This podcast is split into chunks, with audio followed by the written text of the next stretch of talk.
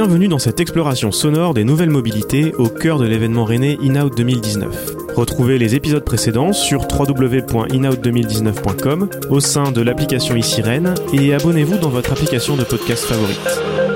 Épisode 3, le grand retour des petits trous. Dans l'épisode précédent, nous avions vu comment les solutions de partage de voitures électriques s'orientaient vers l'usage d'énergie renouvelable. Avec l'idée pour les villes de proposer bientôt l'utilisation commune de véhicules solaires qui se rechargent eux-mêmes quand ils ne roulent pas. Et si on se débrouillait plutôt sans voiture? C'est la promesse de ce qu'on appelle les micro-mobilités. Le consultant en stratégie et innovation rennais Stéphane Schulz est l'un des spécialistes de la question. Il réinscrit cette tendance dans une histoire longue. Ce qui est intéressant, c'est que là, on est, est réunis pour dire quoi de neuf le vélo. C'est quand même bien un syndrome de l'époque aussi, c'est-à-dire pendant des années, euh, on avait euh, une espèce de solutionnisme technologique, vous me, paraissez, vous me pardonnez le terme, ça veut dire qu'on pensait vraiment qu'on aurait trouvé le mode de transport idéal. C'est-à-dire que le prochain, ça allait être le meilleur. On allait inventer euh, un taxi volant, euh, quelque chose d'extraordinaire, un hyperloop, que sais-je. Et puis finalement, ben, comme souvent en innovation, ça se passe pas vraiment comme prévu. C'est-à-dire, on n'a pas trouvé une voiture meilleure, on a trouvé que finalement, ben, sans voiture, ça marchait aussi.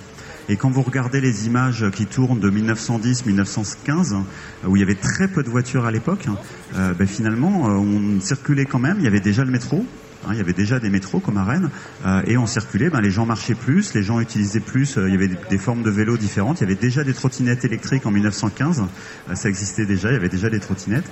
Et, donc c'est aussi ça, c'est-à-dire c'est pas forcément une régression, mais il faut pas non plus voir forcément le futur comme quelque chose en plus. Des fois, le futur, le progrès, c'est aussi quelque chose en moins.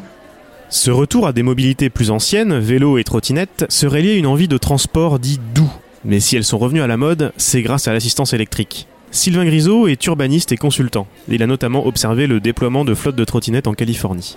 On appelle ça des mobilités douces ou des mobilités actives. Tout ça et tout ça est vain. Enfin, une trottinette électrique, c'est ni doux puisque c'est motorisé, c'est ni actif puisqu'on ne fout rien à part appuyer sur un bouton. Donc il va falloir aussi qu'on change de langage. Hein. C'est là où on revient au terme de micromobilité. On manque d'infrastructures pour ça. Les gens sont impréparés, les utilisateurs sont impréparés. Ils font globalement n'importe quoi. Ils roulent n'importe comment. Les médias se font largement écho des problèmes liés à l'émergence de ces nouvelles modes en termes de sécurité routière et de partage de la valeur et des responsabilités entre privé et public. Mais si le sujet cristallise autant l'attention, c'est pour une raison que l'on semble perdre de vue derrière les points négatifs. C'est que les gens adorent ça. Cela se confirme dans les chiffres donnés par Lime, l'un des leaders mondiaux du marché, représenté à InOut par Xavier Miralles, son responsable des relations institutionnelles. Sur les mois d'hiver, on est par exemple sur une moyenne de 30 000 trajets quotidiens, ce qui euh, s'éloigne de l'anecdotique euh, quand on le compare euh, aux rotations de, des services type Vélib, hein, qui sont dans les alentours de 55 000, 60 000, avec 18 000 véhicules déployés sur Paris et son aglo très proche. Pour avoir un panorama complet, encore faut-il ajouter les trajets réalisés par les concurrents de Lime. 11 opérateurs ont déjà rejoint la course à Paris, 6 à Lyon et 2 à Marseille. Pas encore à Rennes, pourtant ici aussi, la fièvre de la trottinette arrive. Les habitants ont pu profiter d'InOut pour tester trottinette, overboard et autres gyropodes. Vous avez essayé la trottinette? Oui. C'est ça Qu'est-ce que vous en avez pensé Ah, c'est bien parce que ça peut être rapide et, euh, et ça freine bien en tout cas. Oui, oui, c'est très, très bien, je trouve. Qu'est-ce qui vous a plu principalement C'est très facile d'utilisation. Il euh, n'y bah, a pas le côté euh, effort physique soutenu de, du vélo. C'est plus facile à ranger aussi, peut-être, qu'un vélo. Et vous êtes senti en sécurité en tout cas Ah oui, oui, ah non, non, non. Ah non, ouais, vraiment, moi je. Pourtant, je suis pas très très. Ouais. Non, Clément, ne te moque pas de ta mère. Mais non, là pour le coup, non, je trouve ouais, vraiment bien. Il suffit de se balader dans Rennes pour se rendre compte que ce mode de transport est en pleine expansion. Même s'il n'y a pour l'instant pas d'offre de location, publique ou privée, la métropole s'intéresse de près au sujet. Jean-Jacques Bernard, vice-président de Rennes Métropole en charge des transports et des déplacements, nous explique pourquoi. Je pense qu'effectivement, il faut qu'on s'appuie sur l'offre de transport public, qu'il s'agisse du métro euh, et, du bus. Euh, mais euh, le métro, le bus ne desserviront jamais de manière fine tous les lieux de gisement de, déplacement. Lorsque vous êtes sur une très grande zone, par exemple, d'activité, vous avez une station de métro, comme par exemple, je l'exemple de la future station de métro de Via Silva. Elle va desservir donc ce territoire, mais lorsque vous êtes à de la zone d'emploi, vous pouvez être à 800 mètres, 900 mètres. Certes, ça reste attractif le métro, mais c'est d'autant plus attractif si vous avez ce complément qui vous permet de faire les, derniers 100 mètres ou derniers kilomètres. Et donc je crois que ça c'est vraiment une solution euh, qui, est en pointe. Euh, ça nous est remonté aussi par les entreprises, notamment les nouvelles entreprises euh, donc, qui ont des moyennes d'âge au niveau de, leurs employés assez jeunes. ben, ils nous disent d'emblée, on, a des demandes de ce type. Lorsqu'on arrive sur, donc, sur un site, on nous dit mais pourquoi vous n'avez pas de trottinette pour nos besoins quotidiens? Aller faire une course, aller à un rendez-vous dans une zone proche, plutôt que d'utiliser les voitures. Voilà, c'est une nouvelle approche aussi d'une nouvelle génération. Donc je pense que ça, a vraiment toute sa place en complément. donc c'est un objet qui est très peu encombrant, euh, certaines qui se plient facilement, donc que vous pouvez mettre euh, à la limite sous votre bureau. Euh, et donc ça c'est un plus par rapport au vélo évidemment. Rennes, qui faisait partie des pionnières pour la location longue durée de vélos, notamment à assistance électrique, va tester la location de trottinettes à la rentrée. On a une maison du vélo euh, ici à Rennes, qui est une maison provisoire, mais qui va déménager de façon définitive dans le cadre de la nouvelle gare. Euh, donc elle sera située euh, à l'emplacement actuel de l'ancienne gare routière. Et donc on pourra, de la même façon que l'on veut l'assistance électrique, donc louer une trottinette électrique à l'année, donc dans cette maison du vélo, et avoir aussi, au moment de la location, toutes les recommandations d'usage par rapport justement aux règles de sécurité. On avait déjà la possibilité de louer sur des courtes durées pour découvrir l'outil parce que c'est toujours difficile à quelqu'un de demander de se lancer dans un achat euh, qui vaut 1000 euh, ou 1500 euros sans être sûr que ça convient aux besoins. Et puis autre avantage de la location par rapport à l'achat, c'est que si vous la louez, vous êtes éligible euh, à une participation autour de 50% de location de votre employeur, donc ce qui fait que le, coût résiduel est, est quand même très faible.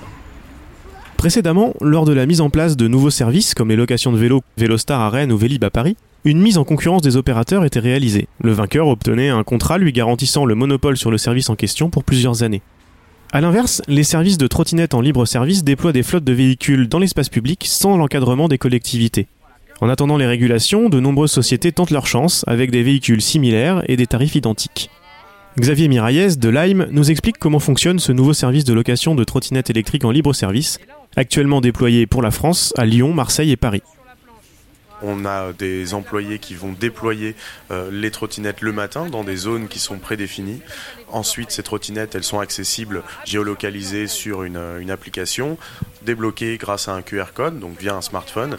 L'usager euh, réalise sa course, le dépose avec une grande liberté sur le principe du free floating, ce qui parfois justement cause des formes d'externalité négatives sur l'espace public. Je, technocratise le, débat, qui pose des problèmes, plus simplement.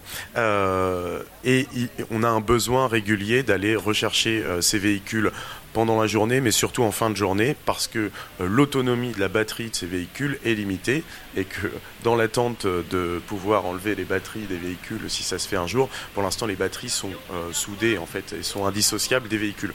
Donc on a besoin d'aller les récupérer effectivement. Euh, au-delà de faire du réassort, c'est-à-dire c'est pas tant la, la, problématique d'aller les déplacer d'une zone à une autre dans la ville, mais plutôt d'aller les recharger, donc physiquement les mettre face à une prise. Et ça, ça demande une logistique très importante euh, parce qu'on doit opérer un balai quotidien de euh, déploiement et de, euh, de récupération des véhicules. Et qui sont ces personnes chargées de s'occuper de la logistique?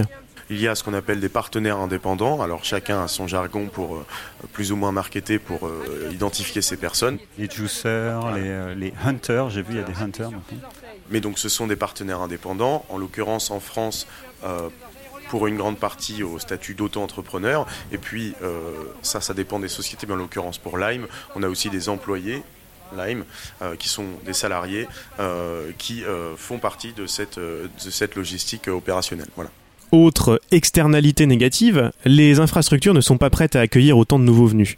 Les pistes cyclables, qui devront peut-être d'ailleurs changer de nom, vont avoir du mal à absorber le trafic. Et pour les chauffeurs de bus, le danger est grand. Ils ne sont pas habitués à ce que quelqu'un qui ressemble de loin à un piéton leur arrive dessus à 20 km/h. Dans certaines villes, notamment aux États-Unis, les entreprises doivent obtenir des permis d'opérer correspondant à un cahier des charges précis. On comprend alors l'intérêt des villes à accepter ces startups malgré les problèmes posés. Sylvain Grisot, urbaniste. Euh, c'est intéressant, c'est dans les permis, euh, dans les autorisations sont conditionnées dans certains cas hein, euh, au fait de maintenir une présence d'engins dans des quartiers qui sont mal desservis, dans des quartiers sur lesquels il y, a des, y, a des, phénomènes de pauvreté, etc., etc. Alors, ce qui pose d'autres problèmes, c'est est-ce que pour autant, quand on a un problème d'accès économique, on peut se payer la trottinette Est-ce que c'est, est-ce que la que la trottinette doit doit sauver tous les problèmes de la ville Est-ce qu'il faut faire peser à des opérateurs qui sont sur des cycles d'innovation, des cycles de démarrage, des contraintes économiques de ce type-là, euh, alors qu'ils n'ont pas encore démontré qu'ils avaient un business model qui se tenait. C'est un bon révélateur, je trouve, aussi de la vision des villes, qui dit, ben, en fait, ça fait 30 ans qu'on n'y arrive pas. Euh, et là, on va avoir euh, cette espèce de baguette magique qui va nous permettre justement de sortir du 400 mètres autour de le, rayon rayon d'influence de la station de métro. Ça va plus être 400 mètres, mais ça va être 2 km, parce qu'on va dire à ces privés-là de nous mettre des trottinettes gratos. Hein, euh, qui vont venir compenser aussi euh, des défauts de notre infrastructure euh, publique. Ah, il a plus de batterie. Ah, c'est pour ça C'est pour ça qu'il t'a fait un, un Ah, donc ça Parce que j'ai rien compris à ce qui s'est passé. Retour au village in-out à Rennes, esplanade Charles de Gaulle, avec notre famille de testeurs. Et vous n'utilisez pas ce genre de choses déjà euh, au quotidien? Bah, Non, on a. Bah non, Clément, il y en a une trottinette et un vélo à la maison, mais Pas normal. électrique ouais. Non, pas électrique parce qu'on va à l'école à pied. euh. Non, on n'a pas, on n'a pas une nécessité encore d'acheter de vélo électrique. Et si le mode de transport du futur, du moins en centre-ville, c'était encore plus simplement la marche à pied? C'est en tout cas celle dont la part modale, c'est-à-dire le pourcentage d'utilisation, connaît la plus forte progression à Rennes. Éric Diserbo est le directeur de la mobilité et des transports de Rennes Métropole. Le mode qui a pris le plus de, de part modale entre 2007 et 2018, c'est la marche à pied. Elle a pris 6 points de part modale à Rennes et, à Rennes, et dans Rennes Métropole aussi, euh, entre 2007 et 2018. Donc c'est vraiment un élément de fond, enfin de fond, on va voir, mais en tout cas un élément important qui est apparu et il faut aussi de la place pour les piétons. Le problème de la marche à pied pour intéresser les industriels et les startups, c'est qu'elle ne propose pas de débouchés commerciaux, vente de véhicules, abonnements, bornes de recharge, etc. Et pourtant, dans un contexte de mobilité éminemment multimodale, la marche conserve sa place centrale et reste encore le meilleur moyen de relier un mode de transport à un autre. À condition évidemment de bien organiser la cohabitation des piétons avec les autres formes de mobilité. Alors, la marche est-elle aussi une mobilité du futur à ne pas oublier? Pour le savoir, rendez-vous à InOut 2020. D'ici là, suivez l'actualité de l'événement sur www.inout2019.com.